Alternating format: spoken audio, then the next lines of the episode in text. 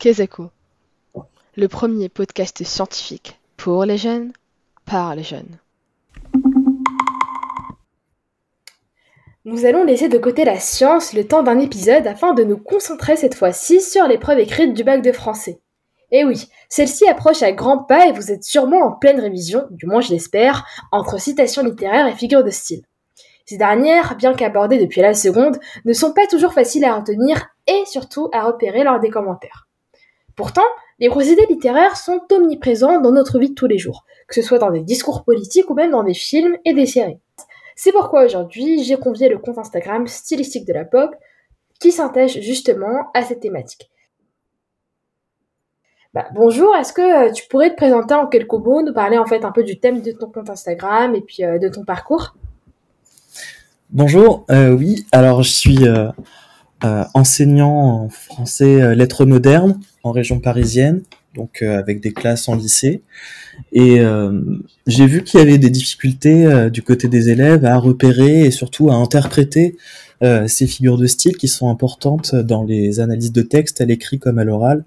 Et donc, euh, je me suis dit que ce serait intéressant, comme en fait elles sont partout, euh, ces figures de style, dans les médias, dans les séries, les chansons, etc., euh, d'en repérer dans des éléments de culture qui parlent à tout le monde, et puis de montrer, de donner des pistes d'interprétation pour voir les rendre peut-être plus accessibles. Et bien justement, c'est dans cette optique-là qu'aujourd'hui, on va vous présenter 10 figures de style à connaître pour le bac de français que l'on illustrera, encore une fois, avec des exemples littéraires et bien sûr avec des exemples de la vie de tous les jours.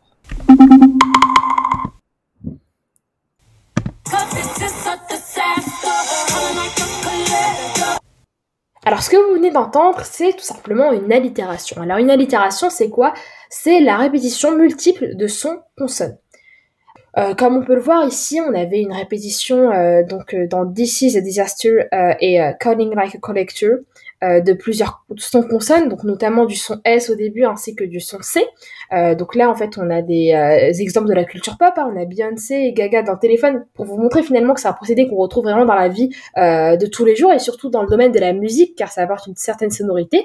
Et bien sûr, vous pouvez également le retrouver dans votre copie de commentaires, euh, car c'est un exemple qui est très utilisé, euh, que ce soit au théâtre, dans la poésie, et on a notamment euh, la très célèbre phrase pour qui sont ces serpents qui sifflent sur vos têtes, qui vient d'Andromaque de Racine.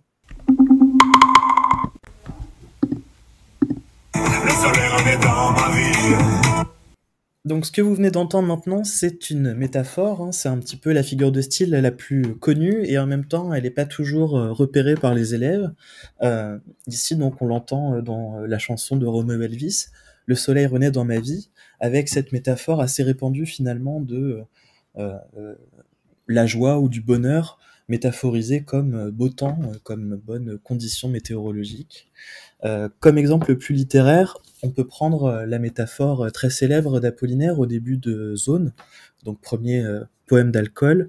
Bergère au Tour Eiffel, le troupeau des pombelles ce matin. là encore une métaphore puisque la Tour Eiffel est comparée à une bergère mais sans outils comparants, donc ni comme, ni pareil à, ni tel. donc les images se confrontent directement dans une forme de, de création un peu surréaliste. Ah, le téléphone sonne pas là. Ah, saleté vous êtes de sinistres compagnons de route Alors, ce que vous venez d'entendre, c'est tout simplement une personnification. Alors une personnification, c'est quoi? Ça consiste tout simplement à prêter les traits ou les actions d'une personne à un être inanimé. Euh, et euh, d'ailleurs, en fait, ici, dans la phrase euh, de la saison 4, épisode 5 de Heure pour les connaisseurs, il parle justement des acouphènes comme si c'était finalement un être animé. Donc il dit, saleté d'acouphènes, vous êtes de sinistres compagnons de route. Et on voit bien ici qu'il y a une réelle personnification de ces acouphènes. Et d'ailleurs, c'est un procédé qu'on retrouve totalement en littérature, et je pourrais vous citer notamment euh, un extrait de Le lion et le moucheron de La Fontaine, où il est dit Va-t'en cheztif insecte, excrément de la terre, c'est en ce mot que le lion parlait un jour au moucheron. Et sans difficulté, vous percevrez qu'ici La Fontaine personnifie le lion en lui prêtant la qualité de pouvoir parler, et ici, ce procédé permet implicitement à La Fontaine euh, de faire incarner le rôle finalement du roi soleil au lion, ce qui lui permet de critiquer Louis XIV. On n'a pas les tours de New York, on n'a pas de lumière de jour. Six mois dans l'année, on n'a pas Beaubourg. Ni la Seine, on n'est pas la ville de l'amour.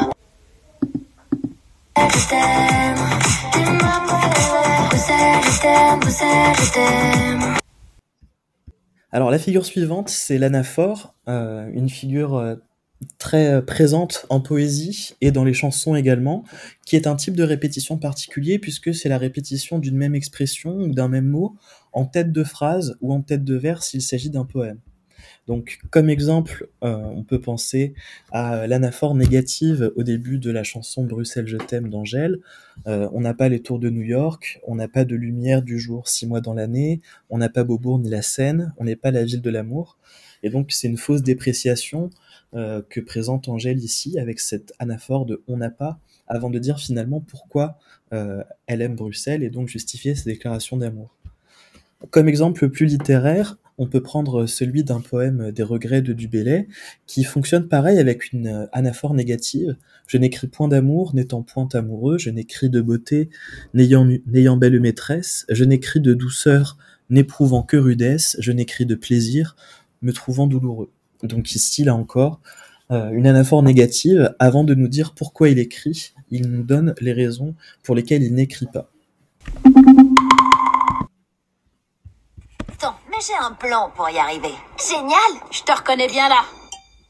Non, pas. J'ai une chose très importante à vous demander. Bien sûr, fiston, ce que tu veux. Euh, je me demandais si je pouvais avoir cette euh, incroyable chose qui me changerait vraiment la vie, ferait de moi un meilleur élève et ferait de moi le garçon le plus populaire du collège. Oui, pourquoi pas. Chérie, Qu'est-ce que c'est? C'est un skateboard.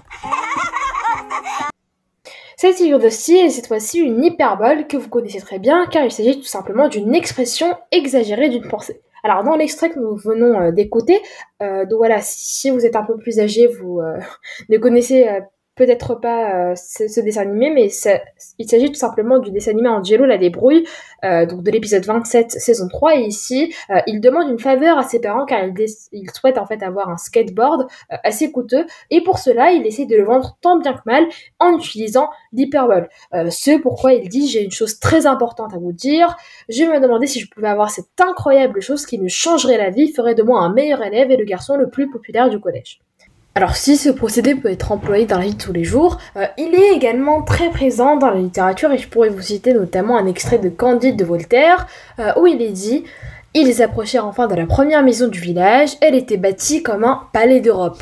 Ici, comme vous pouvez le voir, la maison de village est comparée à un palais d'Europe et cette exagération permet de mettre en valeur le village visité par Candide.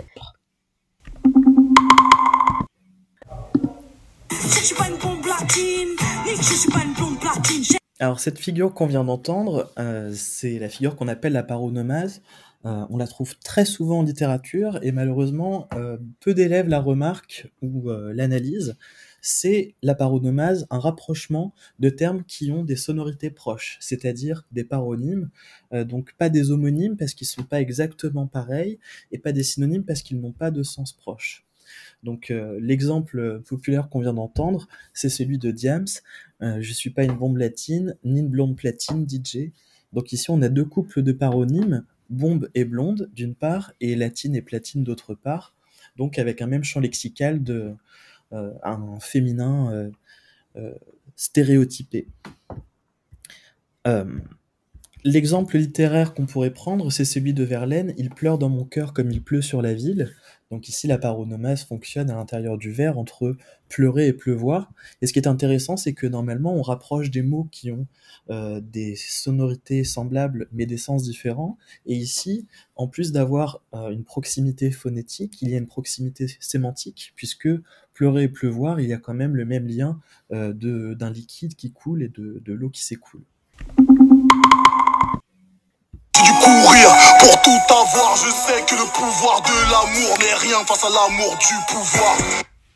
Alors ce procédé, cette fois-ci, c'est le chiasme. C'est vrai que c'est un mot qui fait assez peur en général et euh, beaucoup n'aiment pas l'utiliser euh, euh, sous peine finalement de mal l'employer. Et pourtant, c'est l'un des procédés les plus simples car c'est un procédé qui repose sur la structure, donc qui est assez facile à identifier. Car en effet, c'est une construction croisée et symétrique de type AB-BA. Et justement, là, on vient d'écouter euh, euh, un extrait en fait euh, d'une chanson de Caris où il dit "Je sais que le pouvoir de l'amour n'est rien face à l'amour du pouvoir." Et on retrouve bien en fait cette construction croisée avec pouvoir de l'amour et amour du pouvoir.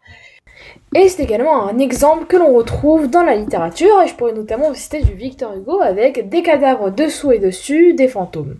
Alors ici, on a notamment un rapprochement entre cadavres et fantômes qui sont quasiment synonymes, tandis que dessous et dessus se répondent de par leur rapprochement syntaxique. Et finalement, on se rend compte que l'effet du chiasme en tant que structure fermée permet majoritairement euh, de suggérer l'enfermement, l'absence d'issue, mais il peut également suggérer une forte contradiction avec le rapprochement euh, de deux termes. La mort est ma raison de vivre. Alors, figure suivante maintenant, l'antithèse. Euh, l'antithèse, c'est une opposition forte entre deux mots ou deux expressions dans une même phrase, ou en tout cas euh, qui ont une certaine euh, proximité dans un texte. Donc, l'exemple qu'on vient d'entendre, c'est celui de Damso dans la chanson Tueur. La mort est ma raison de vivre. Donc ici, on voit bien l'opposition entre les termes les plus opposés qui soient, la mort et la vie, rapprochés par l'idée donc que euh, c'est euh, euh, tuer qui est finalement la raison de vivre du chanteur. Donc un très fort contraste ici. Comme exemple plus littéraire, on a pensé au poème de Louise Labbé, un poème assez connu. Je vis, je meurs, je me brûle et me noie, j'ai chaud extrême en endurant froid dur, la vie m'est trop molle et trop dure, j'ai grands ennuis entremêlés de joie.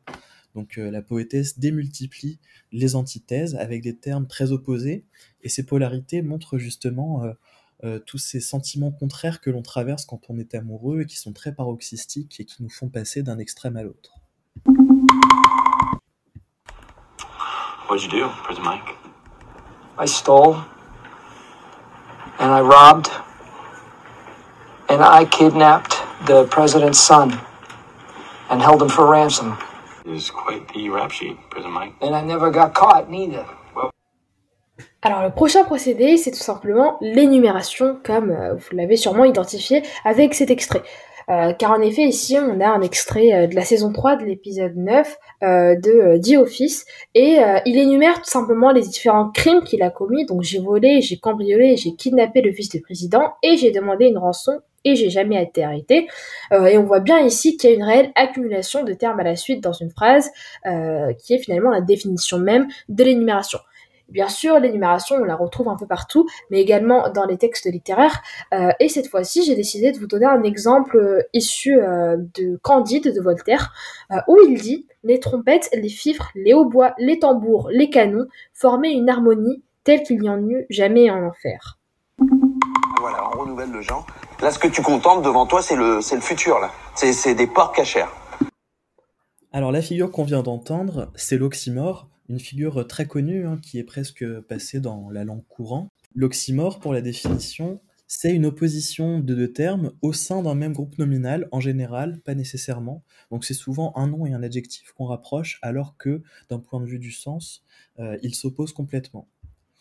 Donc euh, dans l'extrait qu'on a entendu de, de Family Business, il y a cet oxymore assez drôle de porc cachère, euh, sachant que euh, ce qui est cachère dans l'idée, c'est ce qui est conforme aux prescriptions rituelles de la loi juive, et donc quelque chose qui n'est pas souillé par la viande du porc. Donc c'est assez difficile de concevoir, d'un point de vue logique, un porc euh, qui soit non souillé par le porc.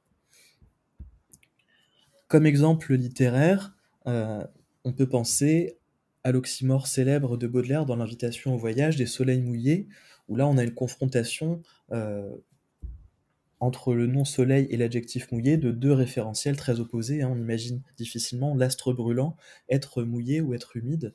Et donc euh, ce choc euh, d'image a quelque chose de très poétique ici.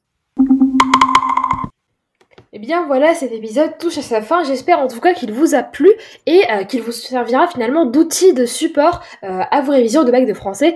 Je le répète encore une fois, bien sûr, cet épisode ne suffira pas euh, à finalement constituer vos révisions. Il y a également un travail personnel à fournir de son côté. Et euh, si vous êtes intéressé finalement euh, euh, par cette thématique, par euh, finalement ce rapprochement qu'on fait de la vie quotidienne à la littérature, eh bien vous pouvez euh, étoffer vos connaissances à l'aide du compte Instagram de Stylistique de la POC qui vraiment accorde finalement tous ces posts euh, sur ces différents procédés plutôt littéraires qu'on peut retrouver dans la vie de tous les jours à travers des séries, des films et des musiques. Bien écoutez, moi je vous retiens pas plus et euh, sur ce, je vous souhaite une très bonne journée et je vous dis à bientôt pour un prochain épisode. C'était Sarah de Kezako.